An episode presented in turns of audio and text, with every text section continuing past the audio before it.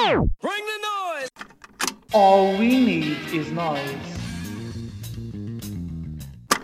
What the hell? Ora, muito bem, sejam bem-vindos ao season finale da primeira temporada do podcast All We Need Is Noise.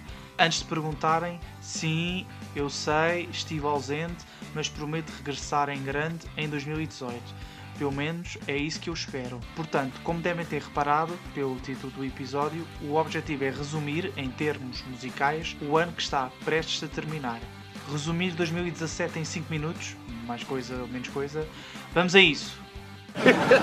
Challenge accepted. Começamos com algumas estatísticas interessantes. Os artistas mais ouvidos no Spotify foram Ed Sheeran, Drake e The Weeknd. No feminino, a Rihanna ficou em primeiro lugar, enquanto que a Taylor Swift e a Selena Gomez completam o pódio. No YouTube, o teledisco mais visto de 2017 é o hit latino Despacito, de Luís Fonsi. O artista de Porto Rico chegou mesmo a ultrapassar See You Again, de Wiz Khalifa, Gangnam Style, de Psy e também Shape of You, do britânico Ed Sheeran. Por um outro lado, os Guns N' Roses com Axl Rose, Slash e Duff encabeçam a lista das digressões mais lucrativas de 2017.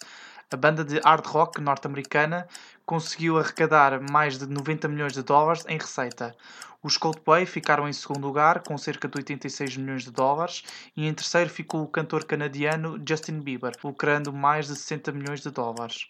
À semelhança de 2016, este ano também presenciamos o desaparecimento de artistas consagrados. A lista é extensa.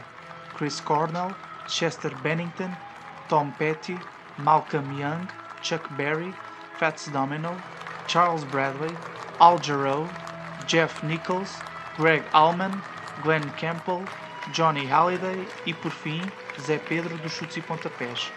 A estes, uma salva de palmas.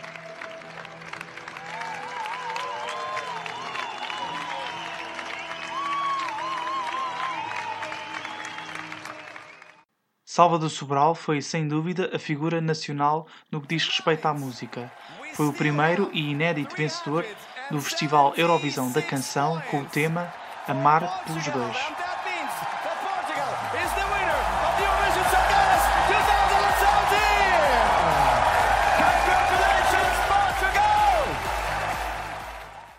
Mas mais do que uma vitória estrondosa, o discurso de aceitação do prémio foi algo verdadeiramente especial. Música é um sentimento e não é fogo de artifício. Bravo, Salvador, bravo. I want to say that we live in a world of disposable music, fast food music without any content, and I think this could be a victory for music with people that make music that actually means something. Uh, music is not fireworks, music is feeling. So let's try to do change this and bring music back, which is really what matters. Venceu em maio, mas no mês seguinte passou de bestial a besta. Porquê? Tudo por causa de uma frase preferida num evento solidário. Eu sinto que posso fazer qualquer coisa que vocês aplaudem. Vou mandar um peido a ver o que é que acontece. Juntos por Todos foi o concerto de solidariedade em homenagem às vítimas do incêndio de Petrógão Grande.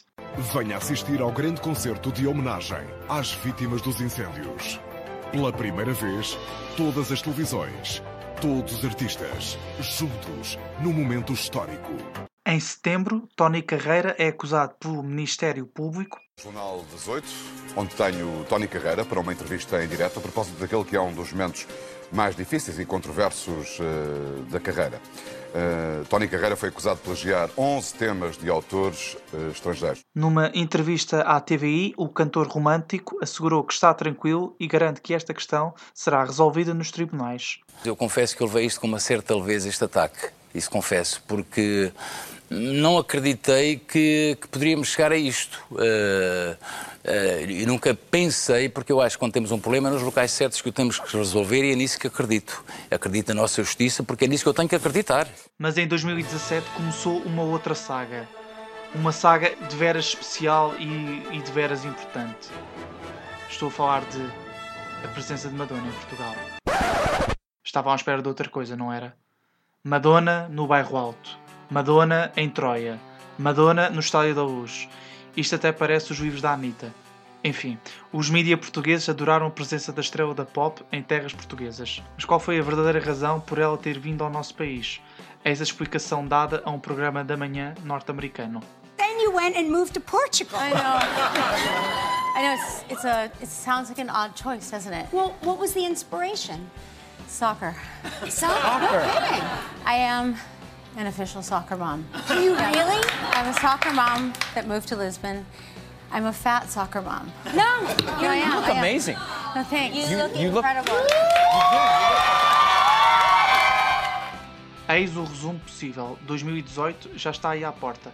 Até lá, façam barulho, porque afinal de contas, all we need is noise. Tchau, malta. Beijinhos e abraços.